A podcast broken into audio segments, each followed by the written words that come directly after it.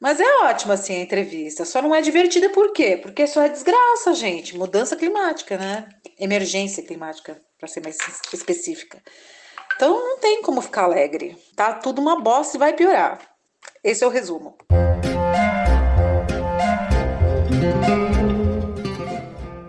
Bem-vindo ao Calma, Gente Horrível!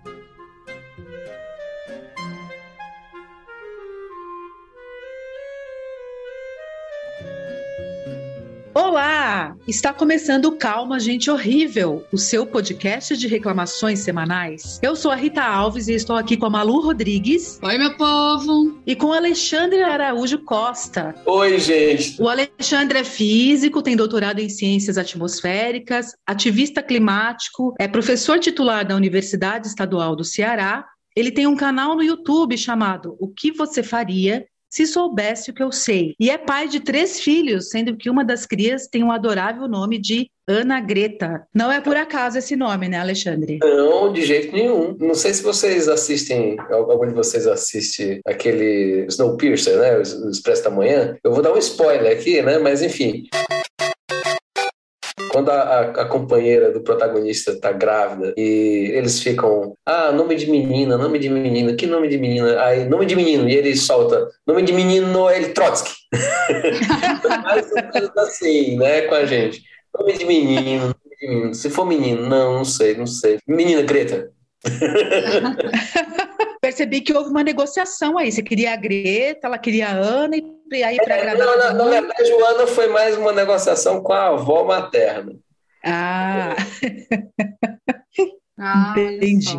Mas para todos os efeitos é a minha Gretinha. Mas é, é. bom que esse é. nome é ótimo, né? Ele é forte em qualquer língua. É, é um nome bom, eu gosto. Sim, eu acho bonito, inclusive. A sonoridade é, é, é bonita. Sim. Bom, vamos lá. Hoje nós vamos falar sobre clima. Aqui em São Paulo está chovendo bastante, em Recife também. O novo normal é assim: chove muito, faz muito frio, faz muito calor, é furacão, tsunami. No meio disso, as populações mais vulneráveis sofrem, né? Vamos supor que a gente viva no mundo de Alice, no País das Maravilhas, e os milionários e os bilionários resolvam parar de fazer merda. Em quanto tempo o planeta voltaria ao normal, Alexandre? Aí depende do que a gente chama de normal né?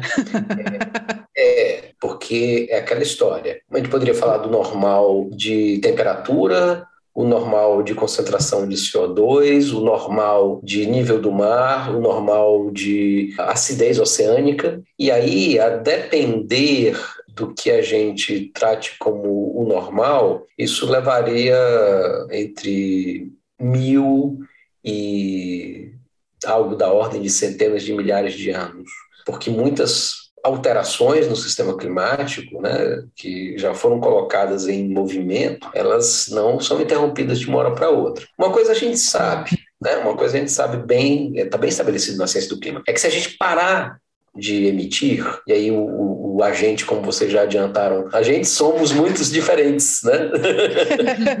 o nível de culpa gente. de cada um é bem diferente. Não, a né? responsabilidade é absolutamente distinta, né? Os Estados Unidos emite o equivalente a cerca de 150 habitantes de um país africano pobre, né? República Centro-Africana, República Democrática do Congo, Malawi, né? E, bom, uma pessoa entre os 10% mais ricos dos Estados Unidos equivale a 500 pessoas de um país pobre da África. E aí, obviamente, você mencionou, né, os, os milionários, os bilionários, e aí a coisa realmente pega, né? Porque o, o modo de vida dessa turma é absolutamente obscena. Cada um deles conta como muitos e muitos e muitos milhares de pessoas. Mas dito isso, falando desse agente, né, agente parando de emitir, as temperaturas elas tendem a se estabilizar rapidamente. O problema aí é, primeiro, parar de emitir CO2 né, e demais gases de efeito estufa. Segundo, estabilizar em que patamar, né? Porque hoje a gente sabe que a melhor, melhor, melhor das hipóteses mesmo é a gente conseguir parar o aquecimento global em um grau e meio. Isso, se tudo der certo, nós começarmos ontem né, uma transição bastante radical para uma economia descarbonizada, o que implica cortar pela metade as emissões até 2030 e, e zerá-las em 2050. Na melhor das hipóteses, a gente fica em um grau e meio. O problema todo é o seguinte, né? É que mesmo nós parando o aquecimento global em um grau e meio, importante a gente lembrar, a atmosfera ela é mais rápida e aí ela chegaria em equilíbrio primeiro e você teria apenas, entre aspas, né, uma atmosfera mais furiosa do que a gente tem hoje. Eu, eu assim, é difícil falar até, porque enquanto eu estou conversando com vocês, né, a gente está falando de 100 mortes em Recife. Sim. Que é uma cidade que eu, que eu adoro e que eu sabia já há bastante tempo, do grau de vulnerabilidade dela à mudança do clima. O que acontece é que o, hoje a gente está falando das tempestades de 1,1, 1,2 graus, que é o tanto que o planeta aqueceu. As tempestades de um grau e meio vão ser piores. Mas uma vez estabilizado isso aí, a gente vai estar tá sabendo qual a fera que a gente está enfrentando. Provavelmente pior, certamente pior do que é hoje, mas não tão pior assim. Dois pontos aí, no entanto. Isso diz respeito ao comportamento da atmosfera. Mas os oceanos, eles para entrar em equilíbrio, eles vão, eles vão levar bem mais tempo. As calotas polares vão levar bem mais tempo. E aí, mesmo que a gente estabilize as temperaturas médias globais em um grau e meio, isso ainda implica derretimento de calotas polares e provavelmente a elevação dos mares em algo em torno de um metro. Isso é virtual. Caramba! Além disso, nós já temos um, um grau de comprometimento do pH, né? ou seja, do, do, grau de acidez dos oceanos, que muito provavelmente, até que seja restituído um equilíbrio e que isso pare de alterar de maneira deletéria né? o comportamento da, da biota marinha, porque o oceano ácido é um oceano que dissolve conchas, dissolve corais, né? ou seja, é um ambiente inóspito para moluscos, corais, equinodermas, etc., isso vai levar no mínimo dezenas de milhares de anos. Então, esse é o primeiro ponto, é que a gente está falando de um sistema complexo que tem várias componentes, cada uma com uma dinâmica diferente. A outra então, coisa em alguns é... casos, a gente está falando assim, já era, quebrou praticamente, né? A gente conseguiu estragar uma parada que estava funcionando ok e que a gente precisava para viver, porque você fala para mim que demora milhares de anos para arrumar se começasse hoje, né? Agora, todo mundo, um, dois, três e já parou. Ainda assim, milhares de anos para arrumar, quer dizer, é um negócio que a pessoa foi lá e quebrou, desgraçado, entendeu? Não tem mais jeito. É, mas esse é o ponto. E aí tem um outro lado dessa conversa, né? É que assim, alguns danos são já irreversíveis. Nós vamos inevitavelmente arcar com as consequências deles e principalmente as gerações futuras vão arcar com as consequências. O problema todo é o seguinte: é que o dano pode ficar em algo não tão maior do que o já inevitável, ou pode ficar muito pior. Isso faz muita diferença. Eu avalio que uma sociedade bem organizada, né, com, com justiça climática, que garanta o direito à moradia, né, fora de, de zonas de risco, que tenha sistemas de alerta bem estruturados e políticas públicas voltadas para aumentar a resiliência da sociedade, eu acredito que essa sociedade ela pode gerenciar o estrago do mundo 1,5 graus mais quente e aí com um grau de dificuldade bem maior, talvez até conseguir lidar com um aquecimento entre 1,5 e 2. O problema todo é o seguinte, é que como os impactos eles crescem exponencialmente, quando você sai de 1,5 para 2 graus, e hoje nós não estamos numa rota de 2 graus, nós estamos numa rota muito provavelmente a depender de quanto a gente confia nas promessas né, que foram colocadas nas COPs, nas conferências de clima, a gente está numa rota que é de tipo 2,7 para 3,2. E aí eu quero ser muito sincero com vocês. Um mundo 3 graus mais quente, ele não é compatível com uma sociedade humana organizada. Nós não temos como lidar com isso. Realmente aí é um cenário de apocalipse. Então a gente tem ainda nas nossas mãos uma escolha, porque no fundo é uma escolha coletiva, é óbvio, os conflitos, há todo um conflito de interesses aí, mas nós temos ainda nas nossas mãos a escolha entre um mundo com alguns estragos inevitáveis, com problemas sérios, mas com os quais, se nós tivermos uma postura né, solidária, né, globalmente solidária, de apoio principalmente aos mais vulneráveis, aos mais fracos, e com foco na restauração dos ecossistemas, no aumento da resiliência das áreas urbanas e rurais, a gente consegue pelo menos lidar com o problema, administrar o problema e oferecer um futuro habitável. Como, para... como seria esse cenário, Alexandre? Vamos, vamos desenhar aqui, faz que a gente está fazendo um filme, por enquanto, tá. só um filme né, apocalíptico, mas pronto, deu esses três graus aí para cima. O que, que a gente pode começar a esperar? Assim? Vamos começar do que é mais de longo prazo. 3 graus mais quente do que um período pré-industrial lembrando, nós já estamos 1,1, 1,2. Um 3 graus mais quente que o pré-industrial não tem calota polar no hemisfério norte, sendo direto ao ponto. Isso significa o quê? Que a gente não tem gelo no Ártico, a gente derrete boa parte do manto da Groenlândia. Meu Deus a gente altera violentamente diversas correntes marítimas, como, por exemplo, em virtude desse derretimento, por exemplo, a corrente do Golfo. E aí a coisa é tão, o processo é tão não linear que a, com esse processo, regiões como o Reino Unido, que tem um clima relativamente ameno para a latitude deles, vai ficar muito mais sujeita a flutuações enormes de temperatura entre, veja só, ondas de calor tão violentas quanto aquelas que hoje estão no, ocorrem no Mediterrâneo, né, ali Península Ibérica e tudo mais, mas também tempestades de inverno muito mais rigorosas. Isso só para ter uma, uma noção de uma consequência da perda da calota de gelo do hemisfério norte. Mas é importante lembrar o que é que isso significa. O que tem acumulado de gelo na Groenlândia é uma quantidade tão violenta, gente, e se você derreter tudo, o oceano sobe 6 metros. Nossa! Meu Deus! É, Comecei a rir de nervoso já. Já estou é, desesperado. O que acontece aí é que, gente, é que eu não falei do, do sul, né? Porque nós temos pelo menos dois grandes reservatórios de gelo na Antártica a porção oeste da Antártica, que aí deve ter o equivalente, eu não estou com o número ao certo, mas é muito parecida a quantidade com o que tem na Groenlândia. É coisa do tipo, no caso, 5 metros de elevação no nível do mar. E tem a parte leste da calota, que a, a coisa de uma década atrás, não, talvez não mais do que isso, a comunidade científica acreditava que ela era muito mais resistente, né? E que, por exemplo, até um aquecimento de 3 graus não seria suficiente para produzir grandes danos na parte leste do manto de gelo da Antártica. E hoje a gente sabe que isso é falso. Há evidências de alguns pontos bem frágeis nessa parte aí do manto de gelo da Antártica, na parte leste. E, bom, eu não, não, não quero assim, deixar vocês mais desesperados do que. Ou, né? Mas enfim. Pode já estamos. Vamos lá. Só dizer para você que a, a Antártica é muito maior que a Groenlândia. Muito maior.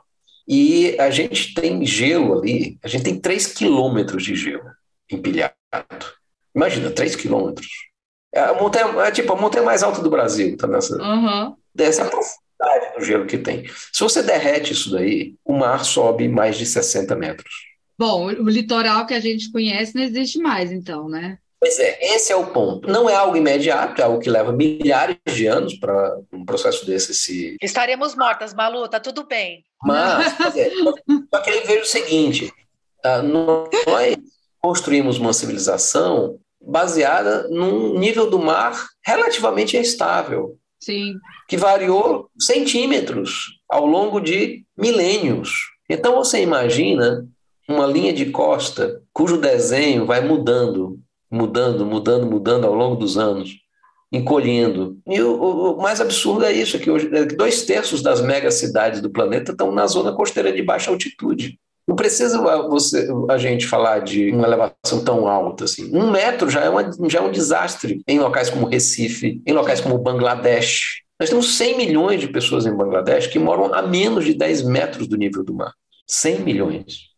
Ou seja, essas pessoas condenadíssimas. Não, não, né? Sim. E aí vejo o tamanho do absurdo. Nós temos, ao mesmo tempo que nós estamos falando de mudança climática, condenando populações inteiras e muitas vezes populações pobres, vulneráveis do sul global, em sua maioria, nós estamos falando de um mundo em que uma extrema-direita absolutamente asquerosa amplifica vozes racistas, xenófobas, fazem discurso anti-imigrante. Olha que perversidade, olha o grau de maldade disso. Então, nós precisamos justamente do contrário, nós precisamos de uma política, né, de uma governança que, primeiro, trate a emergência climática com a gravidade que ela tem, não tem, não tem nada mais grave, gente. Não tem nada mais grave. Eu sei que assim, nós estamos num país que, em larga medida, por conta do golpe de um genocida ocupando a presidência e tudo, nós estamos com índices absurdos de desemprego, a fome assolando os lares das nossas famílias, a violência, principalmente contra comunidades indígenas, quilombolas, contra comunidades periféricas das nossas cidades, é absurda, mas isso é algo que a gente consegue talvez enfrentar né, de forma relativamente simples, mudando minimamente as, a, correlação de forças no, no, no, país. Mas nós temos um problema de uma magnitude que é muito maior e que deveria estar na, no topo da agenda de todo o governo do planeta. Isso em primeiro lugar. E segundo, para tratar de maneira correta desse problema, é preciso tratá-lo de maneira justa. É preciso pensar, pelo contrário, né? ao invés de, de limitar a imigração, garantir direito às pessoas de migrarem. Se assim o forem obrigados. Eu estou falando de Bangladesh, estou falando de elevação do nível do mar, mas eu não falei ainda de secas. Nós devemos ter secas muito piores em regiões que já são vulneráveis, como o Sahel, o Nordeste, é, o chifre da África. Eu não falei ainda de eventos extremos como esse que, que provocou uma centena de mortes uh, né, em Recife, enquanto eu, converso com vocês, e que, na verdade, no Brasil já vem se repetindo sistematicamente. Né? Bahia, uhum. Piauí, São Paulo. É uma atrás do outro, é uma tragédia é. atrás da outra, e as pessoas não abrem os olhos, é um absurdo. É uma, é uma bola de neve, assim, porque assim, você pega uma, um clima desse, uma chuva maior, e que antes não acontecia tanto naquele lugar, a chuva daquele jeito, e aí acontece, por conta dessa mudança climática, vai atingir quem já mora em lugar vulnerável, quem já está ali, não é porque quer, porque não tem para onde ir, né? Então, assim, uma coisa leva a outra, uma desgraça levando a outra. É óbvio que só quem se fode é o pobre, é o mais lascado de todos. Você não vê e mora em suas coberturas, mansões, lugares assim, sendo atingidos por esses problemas. É bizarro. Mas, perdem né, algumas propriedades e tal, mas os caras têm seguro. É, aliás, é. aliás, aliás, uma das evidências que esse povo que só sabe olhar para o econômico deveria perceber é o que é que está acontecendo com as empresas de seguro e com as empresas de resseguro no que diz respeito à crise climática. Porque os prêmios de seguro estão ficando sistematicamente maiores.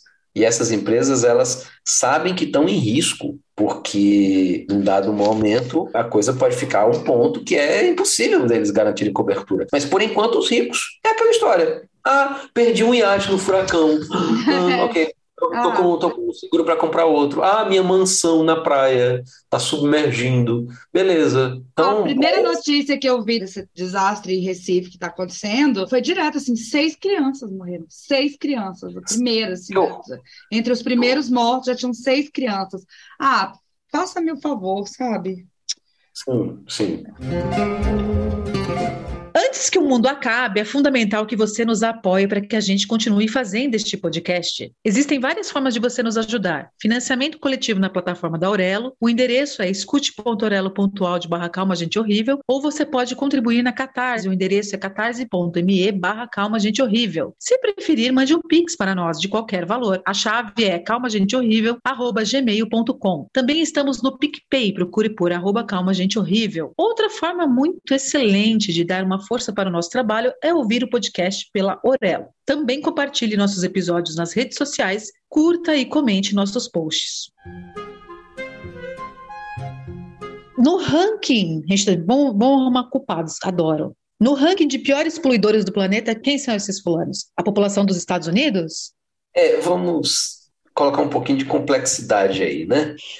é, é, porque assim, historicamente, os Estados Unidos ainda são o país com maior quantidade de emissões. Ainda são. E, obviamente, a gente tem sempre que ter o parâmetro do per capita, né? Quando a gente vai, a gente olha per capita, né, essas coisas mudam um pouco, mas enfim, o padrão de vida do homo estadunidenses, né, ele é absolutamente insustentável. Para vocês terem uma ideia, o nosso organismo precisa de 2 mil quilocalorias por dia para viver. A demanda energética de um habitante médio dos Estados Unidos, para energia na forma de combustível para abastecer o SUV, na forma de energia elétrica para ter todo aquele monte de aparelho ligado ao mesmo tempo, para o combustível da viagem de férias, para aquecer uma casa enorme, muito maior do que a pessoa de fato precisa, e para, obviamente, a energia para produzir todos os bens descartáveis, né, que são praticamente descartáveis, que a pessoa sai comprando o tempo todo. O homo estadunidenses, que tem precisa de energia para tudo isso, ele consome 200 mil quilocalorias por dia. Meu Deus. 100 vezes mais do que o organismo precisa de fato. Né? Isso, assim, é um, padrão de vida que, obviamente, não, não tem como sustentar no planeta, porque o grosso dessa energia, ela vem de onde? Ela vem de combustíveis fósseis. Então, essa é a primeira coisa que é preciso é, colocar. No entanto, o que acontece? Hoje em dia, anualmente, a maior emissora de gases de efeito estufa é a China. É a China, que fez um duplo movimento, né? De um lado, ela, ela virou um grande galpão de fábrica global, né? Ela fez esse movimento, e aí é uma. Você tropeça numa termoelétrica a carvão gigante a cada esquina, mesmo o pessoal falando, né? Ah, a China tem sido a campeã das renováveis. É, meu amigo, só que isso tudo, essas renováveis aí, elas têm, elas têm entrado para atender a um crescimento da demanda energética. A China não está desligando as termoelétricas, não. Elas continuam ligadas e queimando carvão e gás a rodo. Então não é uma substituição, é só mais uma. Não, não é uma substituição. E essa é uma, uma questão grave, né? E aí veja. Então, hoje a China ela emite mais do dobro do, dos Estados Unidos por ano. Se isso prosseguir por mais poucos anos, ela inclusive rouba o posto de maior emissor histórico, ou seja, acumulado desde a Revolução Industrial para cá. Embora, obviamente, se a gente for tomar como parâmetro o per capita, o per capita, obviamente não é o caso. Mas esse aí, isso aí faz parte do outro movimento que a China fez, que é se tornar um país de classe média, né? Ou seja, in, introduzir a sua enorme população no, no mundo, nesse maravilhoso mundo de Bob do consumo, do consumo perdulário, porque, na verdade, é, é, esse é o, é o, é. grande passo característico né, nosso. É a gente não consegue consumir só o que a gente precisa. A gente consome aquele monte de baboseira. Tipo, eu comprei um celular, hoje, mas eu vai aparecer um modelo novo, eu quero outro e abandono aquele que está funcionando perfeitamente, porque é o consumo, né, que está introjetado assim. Vamos lá, vamos comprar um iPhone última geração, caríssimo também. Isso. Eu vejo se eu tô doida e, e se eu tô muito atrasada. A China entrou nessa corrida do progresso aí de indústria e tal. Antes a China tinha uma característica mais de campo, né, de agricultura, de, de, sei lá. Sim, certamente. E aí nessa né? corrida de econômica, sei lá, começou essa, esse crescimento maluco, a China entrou nessa. É, e aí veja, consumo desenfreado, nesse gasto, essa poluição é, louca. Embora parte importante das emissões de gases de efeito estufa da China seja para produzir bens para exportação, então nesse aí você pode até, a gente está falando não é culpa, mas a métrica no caso é carbono, a gente pode redistribuir esse carbono emitido, por exemplo, para produzir o celular, né? o, o Xiaomi que eu estou usando aqui, por exemplo. Né? Uhum. Pode ser mandado para mim, ao invés de a responsabilidade ficar com a China, ela pode ficar comigo, aqui no Brasil. Né? Mas mesmo que isso seja feito e todas as emissões de carbono, todas as emissões de carbono para produzir bens de consumo vá parar onde ela é consumida, né? Ou seja, você tira da conta da China e bota na conta dos malucos lá dos Estados Unidos, dos europeus, né, dos japoneses, a galera que tem hiperconsumo, principalmente, né? Ainda assim, isso não dá 10% das emissões chinesas. Então, o grosso das emissões chinesas é, tem sido realmente feita para transformar o país numa, em outra coisa. E é uma outra coisa insustentável, veja só. É, eu vi que você uma vez falou a respeito, inclusive, do consumo de carne de porco por eles, né? É, exatamente, exatamente. Que o Brasil, né, é, é, uma das opções do Brasil foi, não, vamos vender uma sojazinha para servir de ração para os porcos da China. É, ok, qual é o custo disso? Ah, o cerrado, beleza, detona. Basicamente perdemos o cerrado. Mais da metade de um dos nossos maiores biomas foi perdido para monocultura, para ração. Que essa, aliás, é outra coisa que a gente tem que falar muito abertamente. O nível de consumo de carne global não tem como ser sustentado. Nós precisamos abertamente conversar sobre outra dieta. São duas Sim. coisas que a gente precisa resolver. Uma é o sistema energético, quanto de energia a gente usa e de onde ela vem, e a outra é o sistema alimentar. Significa é, que a, quanto de terra a gente, a gente a gente usa para produzir alimento e que alimento a gente consome. Porque carne e demais derivados animais precisam de muito mais terra para produzir cada unidade de caloria e cada grama de proteína do que alimentos vegetais. Isso a gente precisa colocar. Que a população a gente pergunta, às vezes, perguntava, né, assim ah, a pessoa, você é vegetariano, vegano, porque você tem pena dos bichinhos ou porque você não gosta. Acho que a gente vai entrar numa, não, eu não como carne porque a gente vai morrer. Não tem mais como comer carne. e é uma. A gente fala de, de, da questão da água, por exemplo, ah, porque tem que economizar, não, não deixa a torneira aberta quando for escovar o dente. Óbvio, óbvio que é para a gente fazer isso, né? Mas é o que eu sempre falo, a gente que é pobre já faz economia das coisas porque a gente não tem como pagar as contas. Se eu ficar gastando água, eu não tenho como pagar minha conta de água. Mas quem gasta? O agronegócio, o agro é pop, gasta de consumo de água, de terra, é um absurdo. É, e existe essa ideia enraizada, né, essa coisa da nossa cultura de que a gente tem que consumir carne duas, três vezes por semana. Ainda tem esse detalhe, né? Na verdade, o aspecto cultural é consumir todo dia, mais de uma vez, inclusive. Então é algo assim, absurdamente elevado. Eu tenho até uma experiência que me é muito particular. Veja só, eu ainda me surpreendo com algumas coisas. A gente está fazendo um trabalho planejando a descarbonização da, da universidade para a qual eu trabalho, né, da nossa querida Universidade Estadual do Ceará, porque nós assumimos o compromisso de cortar as emissões pela metade em 2030 e zerar em 2050. Olha só. Ó. É, uh, existe um programa internacional, inclusive, chamado Education Race to Zero, em que várias universidades do mundo estão se comprometendo a fazer essa, essas ações. Detalhe, né? nós somos uma universidade pobre, a gente não tem grandes infraestruturas, nem todos os equipamentos, né? tem todas as salas de aula climatizadas, nós temos... Uh, né? Não temos tantos veículos, tantos laboratórios enormes, né? São poucos laboratórios grandes. Só para vocês terem uma noção sobre isso, né? Também não é uma universidade com tanto, tantas viagens, né?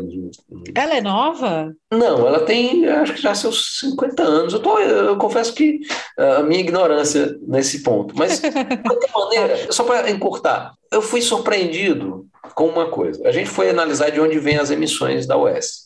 Vocês acreditam que a carne bovina do restaurante universitário, no nosso caso, responde por mais emissões do que a eletricidade da universidade todinha? Caramba, meu. Praticamente a soma. Eu acredito, quase... mas, mas é uma coisa que choca mesmo. Choca. É quase a soma do combustível do, do, dos veículos da universidade com a energia, com a eletricidade. É absurdamente louco isso. E aí, olha só, aí o tamanho da contradição, né? Porque nós vamos ter que falar para o usuário do RU, que em geral é o nosso estudante, que é um estudante pobre, e que em geral é a, é a chance que ele tem de comer carne é, hum. na vida, que não vai ter, pelo menos boi, não pode ter mais no RU. Gente, é. vai, vai, vai gerar uns protestos aí? É, então, nós vamos precisar fazer esse diálogo, olhando muito olho no olho da comunidade universitária, porque a gente quer, obviamente, que isso seja entendido, né, compreendido e, mais do que isso, reivindicado pela comunidade. Mas esse é um fato. Esse é um fato. Não adianta, por mais que a gente. Não, vamos brigar aí, né? Quem sabe aí com, Lulinha, né? 2022, a gente possa ter de novo um pouco mais de verba para as universidades, vamos brigar para botar painel solar na UES toda. Nós não cumprimos a meta de descarbonização, nem a de 2030, nem de cortar pela metade porque sem mexer no, no prato do restaurante universitário. Então, mesmo consegue. que você coloque. To... Meu Deus, isso, isso, é muito assustador. Mesmo que coloque painel solar, a universidade toda fique verde, se não mudar o bandejão.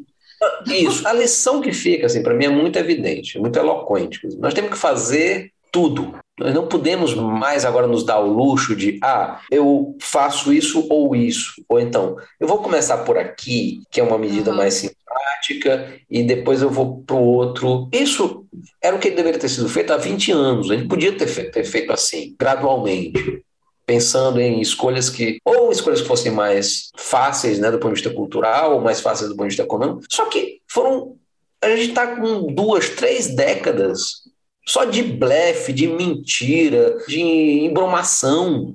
A geração que está no poder, que basicamente é a minha geração, a geração dos homens um pouco mais velhos, em geral, né? No caso do Brasil, muito, né? Homens brancos, é. uh, hétero, do Sudeste, tudo que é, né? do Sul-Sudeste, tudo que é pior. Enfim.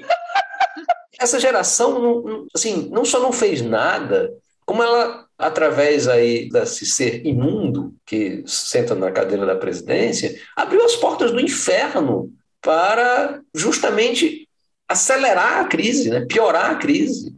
Essa é outra coisa. Sem a Amazônia não tem clima estável globalmente. Ah, é, eu quero falar sobre isso. Há quantas anda o desmatamento da Amazônia? E quais, ah, são, as consequências, as, quais são as consequências para a América Latina, não só para o Brasil? E se existe algum nível seguro de desmatamento Então, na verdade, o, o nível seguro é zero, mas o que os ecólogos né, e climatologistas em estudos comuns têm chegaram a, a concluir é que entre 20% a 25% de perda da floresta pode nos levar a uma situação em que a degradação ganhe vida própria, né? o empobrecimento do bioma ganhe vida própria, processo chamado de savanização, ao ponto de, você, de nós colocarmos em risco metade da floresta.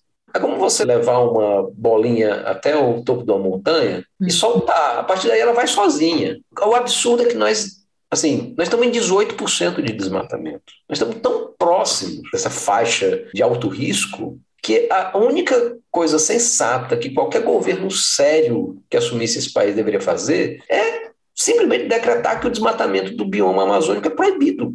É. Ponto. Ponto. Acabou. E aí, tudo que fosse feito fosse produzir nas áreas né, já ocupadas, né, ganho de produtividade por tecnologia, reforma agrária agroecológica, para garantir que o povo, ao invés de produzir mono, né, produto da monocultura, ao invés de produzir soja para exportar, produzir comida para o povo. E fazer isso com técnicas que recuperam os estoques de carbono, que permitem o convívio com a floresta. Né? Devolver né? a terra para os indígenas, para eles cuidarem, porque eles Sim. cuidam, eles tratam a, a território deles primeiro, para começo de conversa, e Sem eles dúvida. lidam com equilíbrio e respeito ali, eles sabem. É, então, assim, essa é uma questão crucial. Né? É, a Amazônia tem carbono estocado nela equivalente a 10 anos de emissões globais. Imagina, todos os automóveis, todas as termoelétricas, da China, Estados Unidos, Europa, Japão, Canadá, Austrália, tudo somado, 10 anos emitindo. E essa é a quantidade de carbono que tem na vegetação e no solo da Amazônia.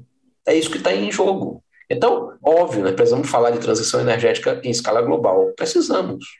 Sem dúvida alguma. É fundamental que nós, primeiro, a gente freie essa insanidade que é o crescimento desregrado do consumo, impondo um aumento da demanda de energia, para que a gente possa fazer a transição para renováveis, ou seja, para que as renováveis, ao invés de se somarem às fósseis, elas venham efetivamente a substituir as fósseis.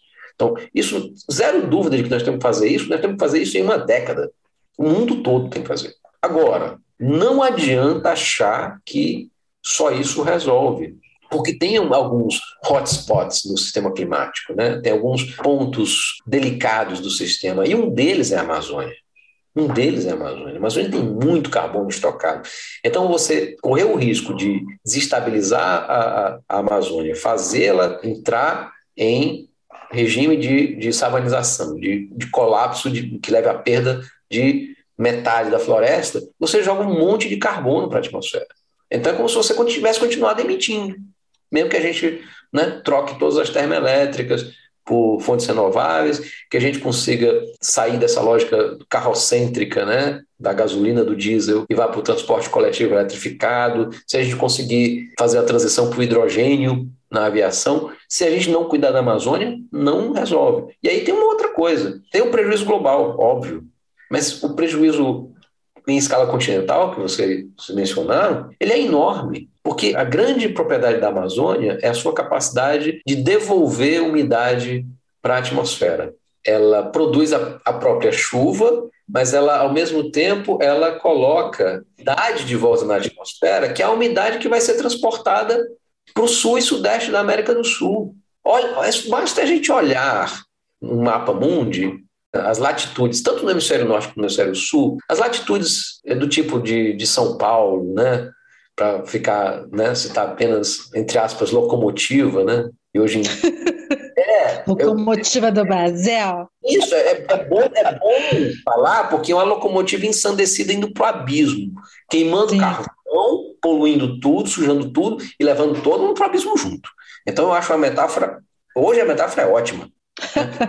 Falando disso, né, especificamente na latitude de São Paulo, São Paulo é uma região úmida, está ali no trópico de Capricórnio. Olha a quantidade de chuva que tem no trópico de Capricórnio ao redor do mundo. Sul da África, Austrália, aí vai para o norte. O que é que você tem a 20 graus norte? Você tem o Saara. Então, essa cooperação da barreira da Cordilheira dos Andes com a reciclagem de umidade da floresta, é essa conspiração do bem que a geografia do continente sul-americano nos deu, é que permite que nós tenhamos água e, portanto, comida para dezenas de milhões de pessoas nessa faixa de latitude aí. Quebrar uma dessas duas pernas desse sistema generoso é, é dar um tiro no pé, um tiro de bazuca no próprio pé. Hum. É tão irracional que, na boa, né? Não dá para acreditar. Dá para acreditar. É ruim, é assim, eu não sei, a impressão que eu tenho é que a gente fica tendo que, enquanto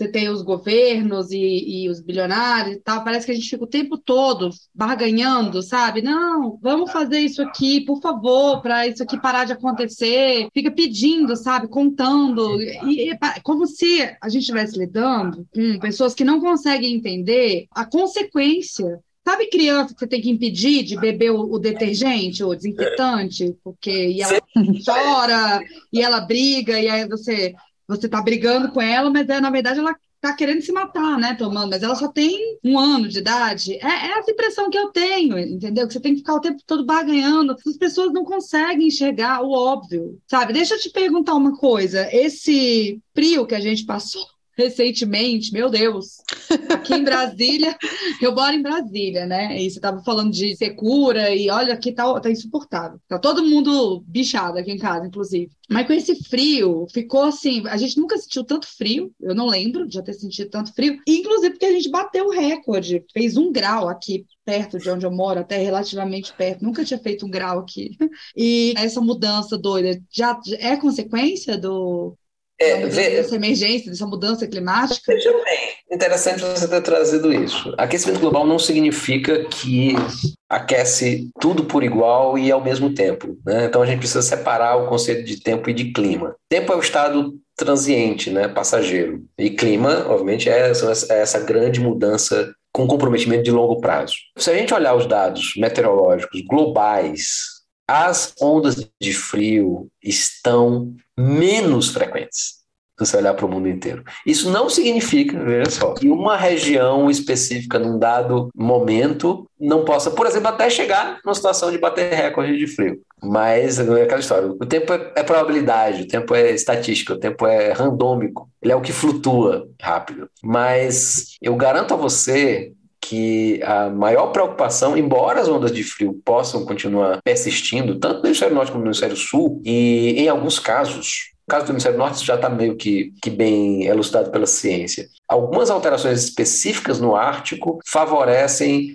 o aumento do chamado fluxo turbulento de calor, que favorece essa entrada de massas de ar frio vindas do polo, e ao mesmo tempo que massas quentes vão para o polo, produzindo ondas de calor bizarras no próprio Ártico. Mas, enfim, isso ainda não tem algo parecido identificado no hemisfério sul. Pode ser que aconteça. Mas eu garanto para você que preocupação bem maior nós vamos ter não é com as ondas de frio, é com as ondas de calor. Essas, estatisticamente, veja só, tem uma coisinha que a gente chama de tempo de recorrência, né? Que é o tempo que tempo médio que leva entre um evento extremo e outro. Então, quando a gente fala um tempo de recorrência de 50 anos, é um evento tão raro que só acontece um a cada 50 anos, em média, né? O que eram as ondas de calor com tempo de recorrência de 50 anos no período pré-industrial, hoje são as ondas de calor com tempo de recorrência de 10 anos. Tipo, aquela catástrofe que aconteceu na Índia em 2000 e Índia e Paquistão, 2015, matou 4 mil pessoas de hipertermia. 4 mil pessoas. De calor. Ela, ela, ela, quase se repete agora. Vê uma onda de calor muito parecida. Então, esses. Menos de 10 anos. É, Exatamente. Elas estão. Ah, meu Deus! Cinco vezes mais. Tô ficando desesperada. Não, deixa ele desesperar. Vai todo mundo. Se fosse uma era do gelo, né? Tava tudo bem, mas. É, o, o, ponto aí é o seguinte, né? É que sobre o desespero, né? Porque a Greta teve, inclusive, uma fala célebre dela, né? Que ela queria que as pessoas entrassem em pânico, né? Que as pessoas agissem como se a casa estivesse em chamas, porque está. E acho que essa é exatamente a, a, realidade. Nós estamos com uma casa em chamas. Talvez ela só não tenha sido totalmente feliz na escolha da palavra, porque às vezes o pânico leva a, a uma ação desorganizada, né?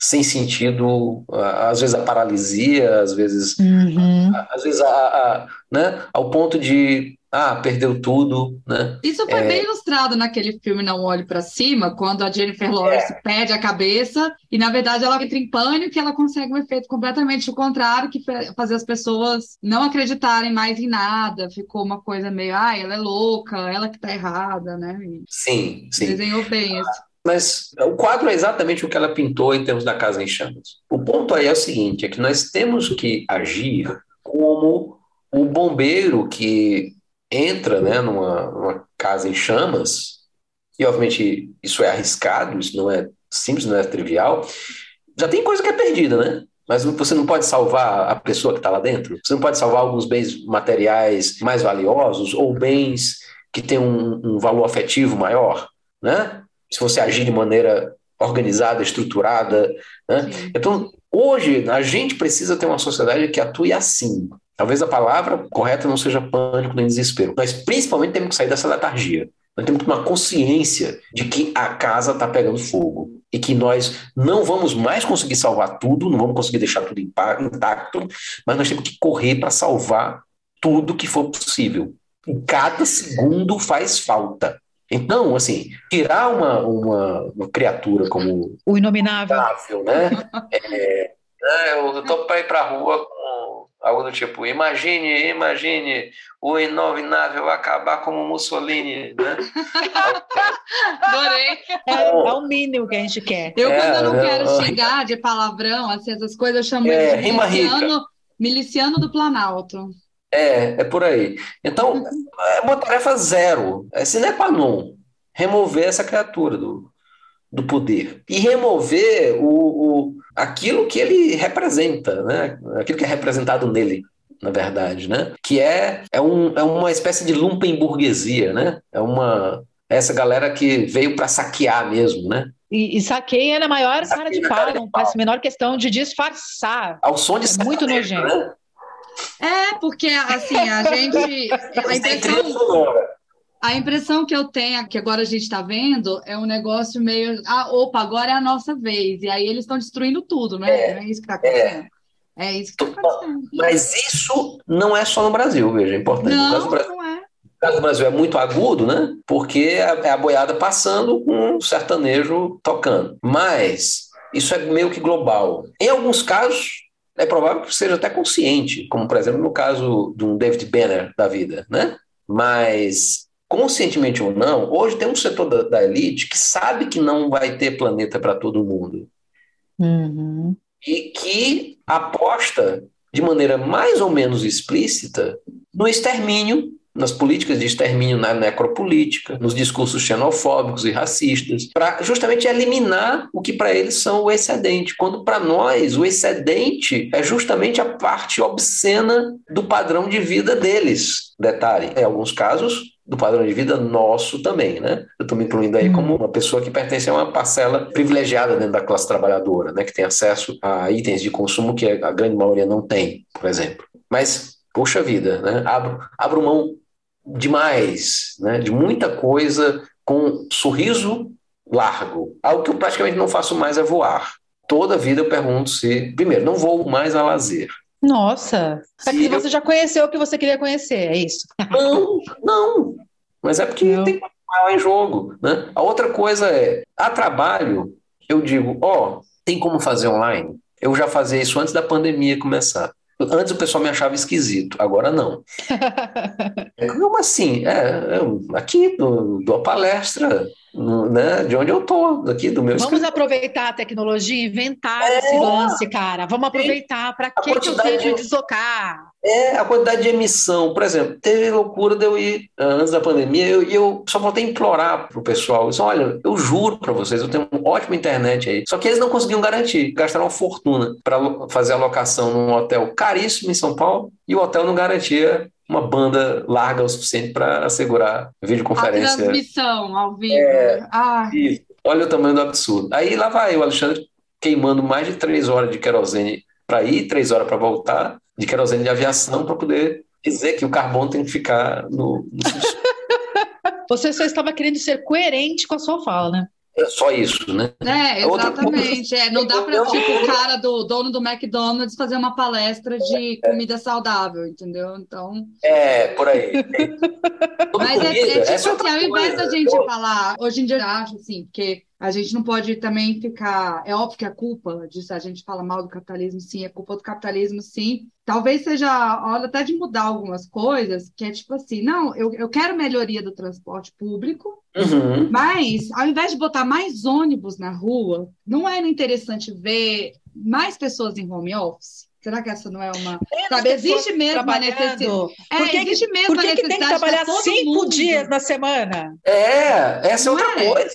Ou, então, ou então isso, tudo bem, eu tenho que ir mas eu não posso ir duas vezes por semana e três dias ah. ficar em casa, porque isso aí não, não vai diminuir se você pegar todas as pessoas que podem fazer isso, ao invés de você enfiar as pessoas dentro de um escritório com uma luz branca ligada o dia inteiro, computadores ligados o dia inteiro, ar-condicionado, entendeu? E, e, uma série de energia gasta à toa. As pessoas hoje, elas já têm internet em casa. Uma ajuda de custo ali, um auxílio internet, para a pessoa poder bancar uma internet Sim. em casa, né? Essa coisa assim.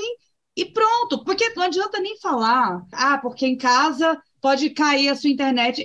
Gente, eu nunca fiquei sem trabalhar em casa, entendeu? Porque minha uhum. internet caiu em casa. Quantas vezes já tive, fiquei quatro horas no trabalho sem fazer nada porque o sistema caiu? Quem nunca passou por isso? O dia inteiro no uhum. trabalho sem sistema. Então, isso é muito mais comum do que se você ficar em casa. Então, é, assim, eu acho que são maneiras da gente pensar as coisas e resolver o sistema do transporte para a população mais pobre. Um pedreiro não tem como fazer home office, gente, entendeu? O pedreiro ele tem que ir lá construir a casa. Porra, não dá para fazer isso, então, deixar ele mais confortável no ônibus e você, engomadinho do escritório, ficar em casa? Ou, na verdade, num bom transporte sobre trilhos eletrificado. É... E se for pensar em mais transporte público, transporte sustentável sobre trilho, que cabe mais gente. Exatamente. Exatamente. Então, é, nesse caso, é, é, perfeitamente possível. Agora, isso significa ir contra a lógica do carro, é. de que precisa ter o carro. Então, vai mexer no, no interesse da indústria automobilística. Né? Uhum. É, vídeo que aconteceu com a Haddad aqui em São Paulo, não vamos esquecer, né? Que o cara é. queria fazer uma, uma cidade uma muito mais humana. Velho, e, mas... Olha, o que eu via de gente reclamando, gente até progressista mesmo, reclamando da faixa que ele tinha, feito uma faixa exclusiva para onde, que inferno, que vida terrível que eles tinham agora. Não, ciclo, essa porcaria ciclo, de... A ciclofaixa de bicicleta, que parecia que ele tinha, uhum. lá, aberto parecia. uma filial do inferno no meio da cidade, as pessoas tratavam aquilo como se. Mas, ah, mas foi. Foi, foi terrível. E é assim, muito difícil mudar é... a cabeça das pessoas, né? Não, um prefeito. Não, eu, eu, eu, vou, eu, esse, esse luto eu vou carregar para sempre. Um prefeito maravilhoso que a gente teve e que foi escorraçado uhum. na urna. Uhum. Teve festa para ele lá na Paulista tal. Amiga, né? Mas perdeu mas Dória, que... né? O Dória calça apertada. Do... Não, Porra. Dória, gente. Espero que agora né, ele volte como governador, pelo amor de Deus, gente. O Haddad, Alô, me ouça. Dória não, Haddad. Haddad, gente. Porra. pelo amor de Deus. Bom, vamos lá. Essa é uma coisa, assim, a gente precisava, nesse, nesse aspecto, ter muito diálogo, porque isso não pode ser uma pauta à parte. Isso não, né? A luta por uhum. justiça climática não pode ser a bandeira apenas do movimento inspirado pela Greta Thunberg, né?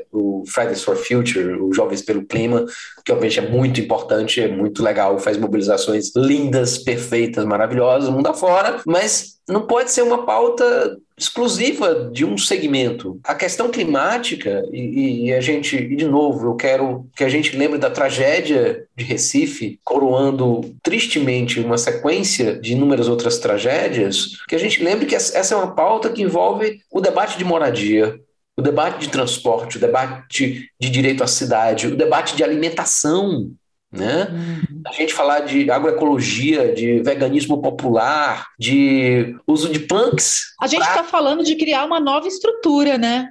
É, abandonar qualquer ideia. É. É, inserir a, a, a, ecologia nas políticas públicas, na verdade. Na verdade, a gente precisa entender que nós somos parte de Gaia. Nós dependemos dela. ela não depende de nós. Então, uhum. é preciso que uma outra relação com o restante do mundo natural não apenas apareça transversalmente nas políticas, mas que seja o centro, seja o, o ethos, seja o olhar dessa nova política. Né? Seja a maneira que o sindicalista, que o MST, que o MTST, ah, que o movimento de mulheres, que o movimento negro, que obviamente tem dedicado né, sua energia e arrancado muitas vezes com muita dor e dificuldade conquistas, é preciso que esse olhar ecológico ele esteja no, no núcleo da visão de todo mundo, porque é isso que vai decidir a nossa possibilidade de termos uma sociedade justa. Porque nisso eu sou muito, eu quero ser muito sincero com vocês. Não, não existe socialismo em terra arrasada. Uhum. Não, tem nenhum, não tem nenhuma chance de, num planeta assolado por furacões duas vezes mais violentos do que os de hoje, por enchentes muito mais violentas do que as atuais, secas severas que acabam com, quebram a safra, com o, a linha de costa mudando ano após ano, com doenças, a transmissão de doenças sendo facilitada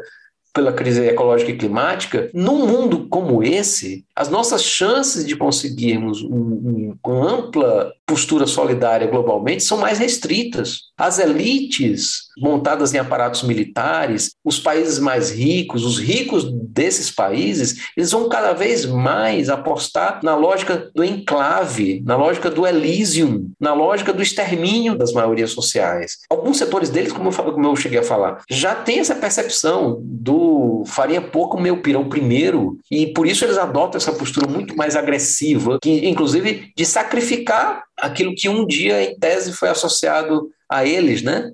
Liberdade, democracia, etc., né? Sacrificam isso de maneira bastante trivial. E num mundo que não tem para onde se expandir, do outro lado, a esquerda também precisa pensar né, o que vai fazer. Porque não dá mais para imaginar que todo mundo ganhe. Não dá. Nós não podemos pensar em reduzir né, o sofrimento, né, melhorar a qualidade de vida das pessoas, aumentando o consumo em geral, sem mexer nos ricos. Eu acho que assim, nós vamos precisar ainda emitir carbono para construir mais escolas, mais hospitais, garantir saneamento e oferecer o mínimo básico fundamental para todo mundo. Mudar a estrutura do sistema energético, é inevitável que a gente vá ele precisa ainda queimar carbono, mas precisa queimar com isso. Isso implica, inclusive, enfrentar toda a lógica, porque, por exemplo, é muito, ok, vamos querer que o, que o povo consuma mais, que as pessoas né, comprem a geladeirinha nova, que né, a TV maior, etc. Mas isso precisa ser feito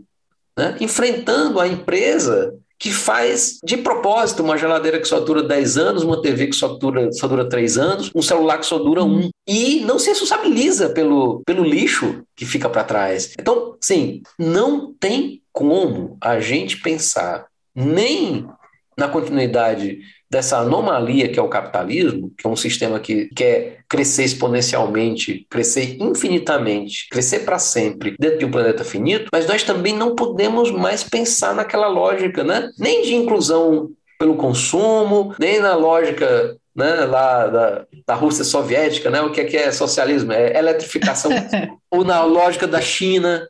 Não, a gente precisa realmente, como diz o Ailton Krenak, né, perceber que nós ficamos grandes demais e passarmos a entender que nós precisamos pisar de maneira delicada nesse planeta.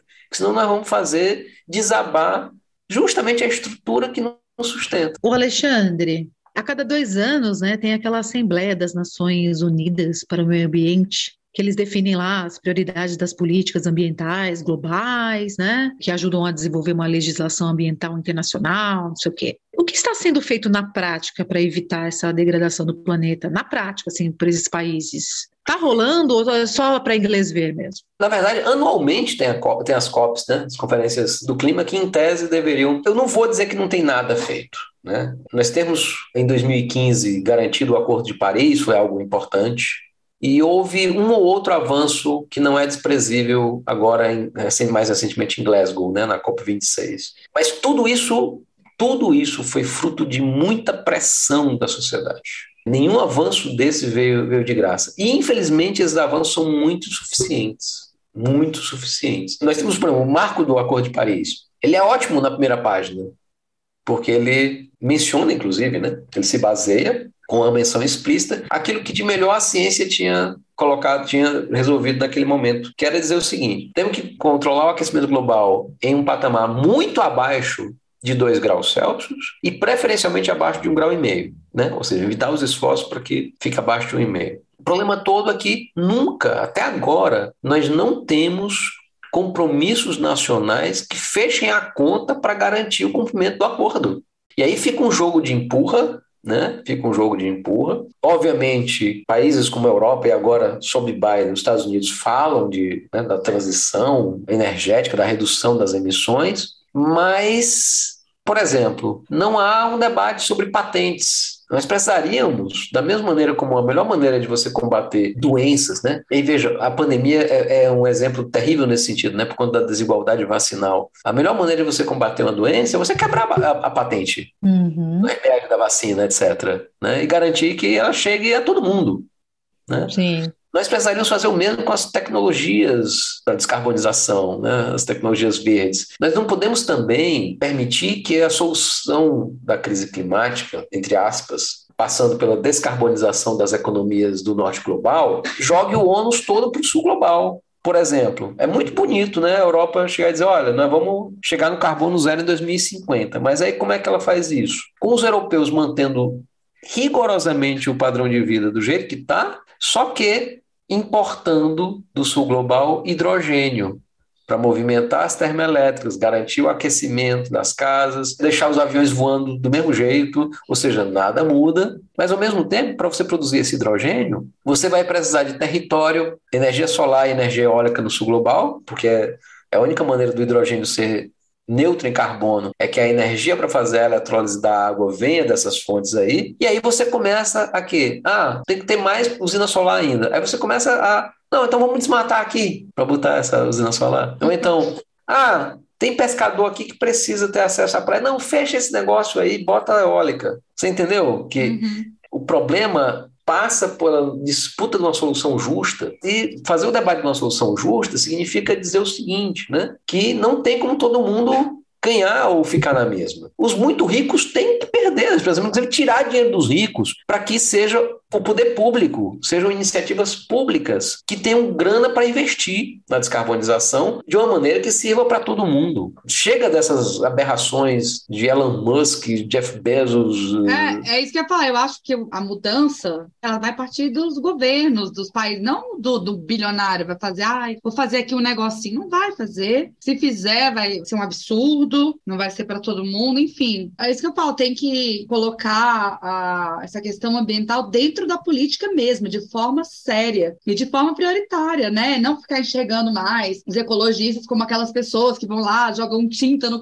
no, no casaco de pele. Não é isso, não, gente. É coisa séria. São cientistas falando. E eu queria aproveitar que você falou de pandemia, Alexandre, te perguntar um negócio, que eu e a Rita, a gente estava até conversando antes de você ficar online. Tem alguma previsão para a próxima pandemia? Tem como prever isso? Porque, assim, a gente não tem dúvida que vai ter, né? Do jeito que a coisa tá. Ou não então, existe então, como prever não. isso?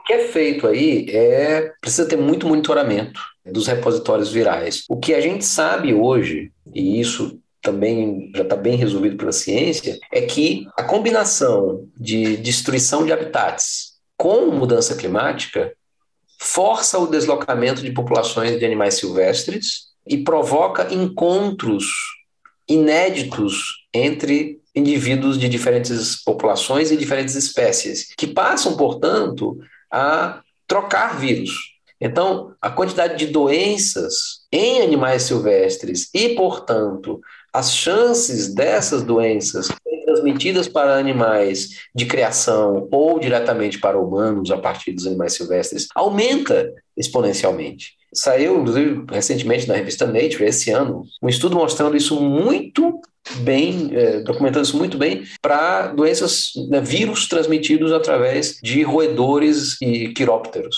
pequenos mamíferos. Fora o resto, né? Muitas doenças também são transmitidas por aves. E o grau de, de desestabilização dos ecossistemas que nós estamos impondo nessa lógica, nessa corrida insana, por mais terra para agropecuária, por destruir bioma para fazer mineração e a própria pressão exercida pelas alterações do clima vão multiplicar as chances de a gente ter novas pandemias. De onde, quando, etc. Aí é, é complicado, né? Só o monitoramento. Uhum. Mas, monitoramento por via das dúvidas, não vamos jogar as máscaras fora, vamos ficar, vamos deixar guardado.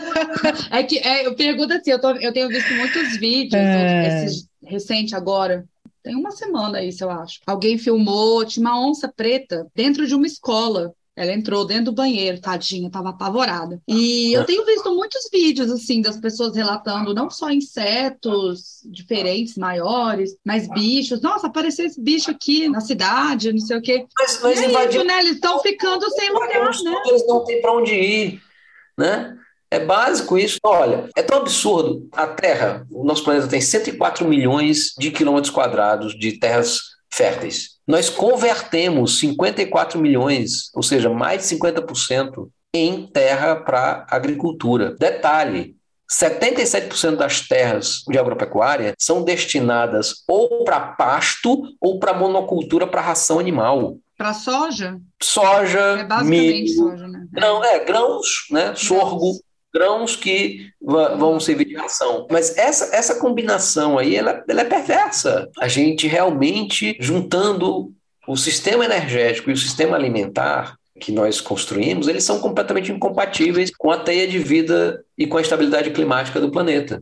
Nós temos que renunciar a esses sistemas, que são, obviamente, se constituíram como tal num processo histórico que vem de colonização, né, eh, capitalismo, etc. Nós precisamos renunciar a eles para poder termos de volta a chance de viver em paz com o planeta. Nós, que é a nossa única chance. Essa guerra contra Gaia, essa guerra contra o- sistema Terra, não dá. Nós não temos como sair vitoriosos dela. Não, É- como diz Rainha Dilma, vai todo mundo perder. É, no final das contas, nem que seja só com as bactérias, Uhum. prevalece na guerra. Ô, Alexandre, eu fui uma garotinha que cresceu na década de 80, ouvindo os jornais falarem sobre Chernobyl, o Césio 137 em Goiânia e o buraco na camada de ozônio. Esse último me assustava muito. E eu nunca mais ouvi falar sobre isso. Me atualiza, por favor. É a única coisa que a gente fez direito. E aí, veja, não foi com mercado de CFC, como essa baboseira de mercado de carbono, não foi com imposto em cima do CFC, foi banindo os CFCs. Ah, através de um documento chamado Protocolo de Montreal. Óbvio, isso foi facilitado pelo fato de que havia na indústria química né, o desenvolvimento de alternativas. Né? Então, ela, essa indústria não esperneou tanto quanto tradicionalmente espernearia, né? não, não fez tanto lobby assim. Mas nós resolvemos. Veja, a camada de ozônio ela não está bem, ela está num processo de recuperação lento, mostrando inclusive assim que é aquela história, o estrago que nós fizemos durante três décadas, nós vamos levar alguns séculos para reparar. Mas está no rumo certo. A questão do ozônio estratosférico e o protocolo de Montreal deveriam, inclusive, ser o modelo. Mas nós, veja só, o que é que aconteceu de lá para cá? Teve uma coisa chamada neoliberalismo, né? É, ah, O, o poder público, os governos perderam força. Então, eu não sei se numa lógica neoliberal nós teremos algo bem sucedido como o protocolo de Montreal, apresentando uma solução drástica como era necessário para resolver a, a questão. E nós precisaríamos desesperadamente disso agora, em algo que é muito mais complexo, muito mais irreversível e muito mais pesado, que é o clima. poxa, fiquei contente de saber que eu nunca mais ouvi falar sobre isso, porque o problema foi resolvido. é na hora de amedrontar a gente com não uso de desodorante, todo mundo fazia. Na hora de avisar, tá resolvido, galera, ninguém veio, né? Quer dizer que, ó, tô de olho. Não, mas que bom que tá, que esse problema tá. Eu assisti Highlander e ficava apavorado, gente. Não era Highlander que fechavam lá a camada de ozônio? Eu não lembro. Tinha um filme que fechava ali, eles inventavam. É muito milionário fazendo merda, né? Assim, é, fechavam a camada de ozônio, o mundo virava uma, uma bosta. Agora eu não lembro qual que. Qual filme que é? Ô, Alexandre, Sim. Encaminhando aqui para o finalzinho, deixa eu te perguntar uma última coisa. Para além da Greta, quem, quem é o nome forte quando falamos sobre ativismo climático e por que não ouvi falar desse nome ainda? Eu estou desinformada, distraída, ou esse assunto toma pouco espaço na mídia mesmo? Não, veja, globalmente, eu, eu não tenho a menor dúvida né, em destacar o protagonismo da Greta Thunberg. Mas ao lado dela, nós temos muitos e muitas ativistas climáticos, inclusive do sul global, com cada vez mais destaque. Eu gostaria de chamar muita atenção para uma figura linda de Uganda chamada Vanessa Nakati, que tem feito falas impressionantes, muito firmes que é parceira da, da, da Greta, né, no, no, movimento de juventude pelo clima. Inclusive, teve uma cena muito emocionante. Elas duas foram para uma conferência em Milão e a Vanessa fez um discurso muito bonito, emocionante. Foi lá que a, a Greta usou da ironia, né, da história do blá blá blá, né? Ironizou com a história Sim. de que um discurso que alguns fazem, né? Que, ah, a mudança climática não é só uma crise, não é só um problema, é também uma oportunidade. Oportunidade de quê, caralho? é, não, é que nem a pandemia, porque o discurso da pandemia é uma oportunidade, foram dos mafiosos que, que, queriam contrabandear vacina superfaturada. É, é uma oportunidade. A gente viu na CPI de quem foi a oportunidade. É, é oportunidade para essa corja, para quem quer lucrar em cima da desgraça. Então, Greta fez um discurso de uma ironia né, muito pesada contra essa, esse blá blá blá do greenwashing, né, do ecocapitalismo, da economia verde. Ela foi muito feliz nisso aí. Mas a Vanessa, nessa mesma conferência, assumiu um papel que tradicionalmente era mais cumprido pela Greta, né, do discurso mais dramático, mais duro. Mas o, o, o que foi talvez mais tocante, né, eu assisti foi que Vanessa terminou o discurso engolindo o choro, né, segurando o choro. E aí ela foi, terminou o discurso, foi chorar no ombro da Greta. Detalhe, a Greta é muito pequenininha, né? Então, era realmente a Vanessa ocupava o, o ombro todo da amiga. Além disso, nós temos um protagonismo que não pode ser esquecido nunca aqui no Sul Global, que é dos povos originários. Entendi. Ah, nós precisamos ouvir de Ailton Krenak, a Sônia Guajajara, Sim. de Davi Copenaua, a Célia Chacriabá. Os indígenas incorporaram, né? Eles já, faz, eles já sabiam disso, mas eles incorporaram o discurso, né? De guardiões, não apenas da floresta, mas guardiões do clima global. E fazem isso com uma propriedade e uma autoridade profundas. Então, eu acho que nós precisamos ouvir muito o que as contribuições... Você vê da importância deles quando você tem um governo que tem a intenção de destruir e o foco, um dos focos de destruição desse governo são os indígenas, são os povos indígenas, é a terra dos povos indígenas, ou seja, você vê a importância que eles têm para toda essa questão ambiental, que o Bolsonaro deliberadamente quer acabar. E se ele quer acabar com isso, ele precisa acabar com os povos originários. É isso, exatamente. É um Alexandre, deixa uma palavra de esperança. Tem? A palavra é de convocação. Já chega de, de embromação, chega da esperança da espera, da esperança passiva, chega disso.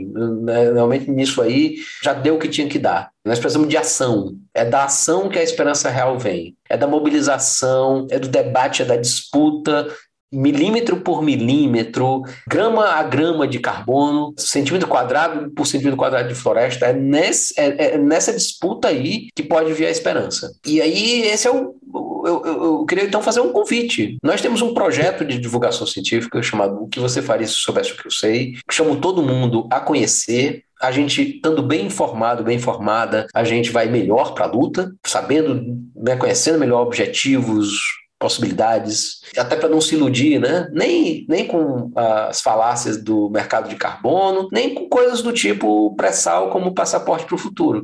Ele é um passaporte para o futuro de caos climático, né? Pré-sal é para ficar no subsolo. Mas enfim, outro convite é procurar grupos de ação que trabalham a pauta climática. Além do Jovens pelo Clima, ou Fridays for Future, que é para a galera jovem, tem um grupo que eu, do, né, com o qual eu colaboro, né, um grupo de pessoas que eu gosto muito, que é o chamado Famílias pelo Clima, que é principalmente de, de mães e pais. Né? Você vê né, sempre a merda do patriarcado, né? tem bem mais mãe do que pai, importante dizer. Né? Sempre. Ah, isso. Procurar os grupos de ação locais, né, contribuir com grupos de agroecologia, de permacultura, de veganismo popular e se a pessoa participa de algum partido de esquerda, de algum sindicato, de algum movimento social, nós não podemos mais separar as coisas. Nós precisamos tratar trazer a crise climática e ecológica para o centro do debate. Precisamos discutir isso nesses movimentos e precisamos, obviamente, disputar isso em todo lugar, na escola, na universidade, na igreja, em todo, no local de trabalho, em todo lugar. Nós estamos numa situação de emergência a tragédia a inominável, né, essa pilha de, de mortos de Recife, não pode ser tratada como nada, como uma obra do acaso, né, como um mero desastre natural. Não, tem muito pouco de natural nisso. As chuvas mais intensas estão ficando cada vez menos naturais e a exposição e vulnerabilidade das pessoas à mudança do clima, essa que não é natural mesmo. Então, a gente precisa colocar isso no centro do debate. E que isso, inclusive, guie voto, né? Porque oh, não vai, por. Nós precisamos tirar o imundo, mas nós precisamos mudar esse Congresso, nós precisamos tirar esse Congresso das mãos do ogronegócio devastador. Né? Chega da, da bandidagem de mineração, madeireiras, dos lobbies das indústrias poluidoras, chega disso. Então, quando votar, olha preste atenção no que é que teu candidato ou candidata diz sobre o clima. E eu sei que tem muita gente boa do movimento negro, do movimento indígena, das mulheres, porque obviamente a pessoa pode, não, eu quero votar numa mulher, uma mulher negra da periferia. Tenho certeza que vocês vão encontrar excelentes candidaturas que tem uma capacidade de construir essa profunda interligação entre as pautas, né? essa interseccionalidade numa perspectiva de justiça climática e ecológica. É conferir e apostar e avançar. Precisamos de outro Congresso Nacional também. Precisamos, não dá só para contar com o executivo. Né? É, o executivo sozinho não faz nada. É, então é rua, é rede, é urna, vamos para cima. Né? Não dá é... mais para esperar, né? A única coisa que a gente mais. tem que é esperar, isso. porque é obrigado, é 2 de outubro, mas fora isso, não dá mais para esperar nada. É isso aí.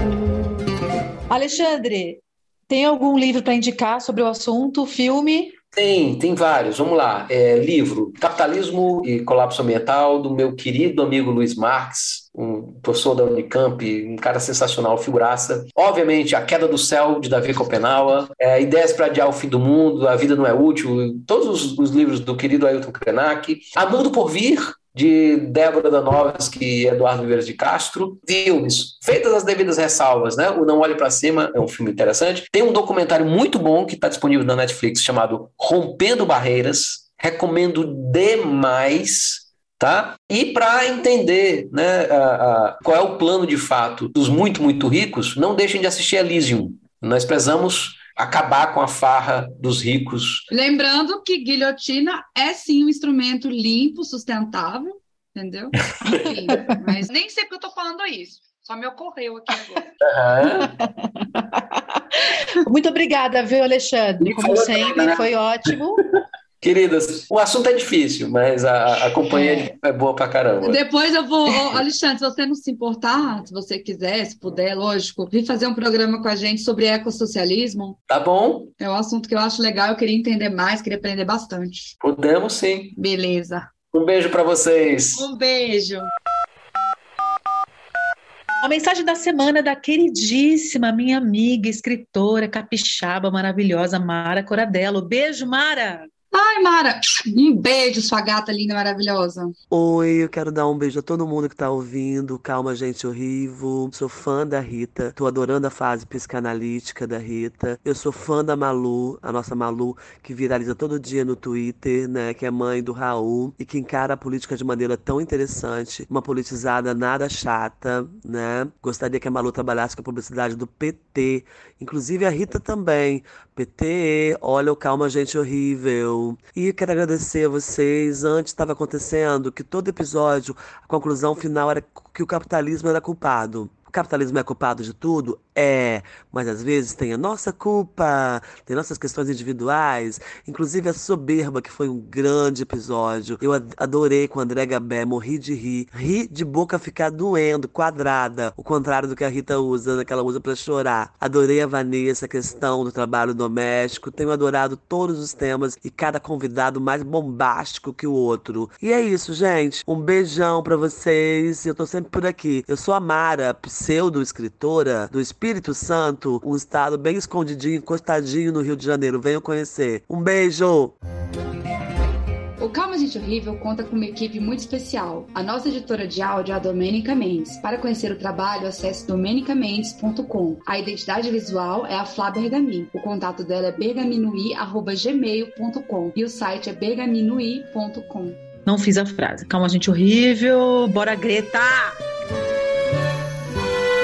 Alexandre, deixa eu te perguntar uma Muito coisa. bem. Toda vez que eu vejo você fala, é, que eu falo o nome do seu canal, eu fico com aquela É. música do Paulinho Mosca na cabeça. E pior que tem tudo a ver, né? Aquela o que você faria se só te restasse esse dia.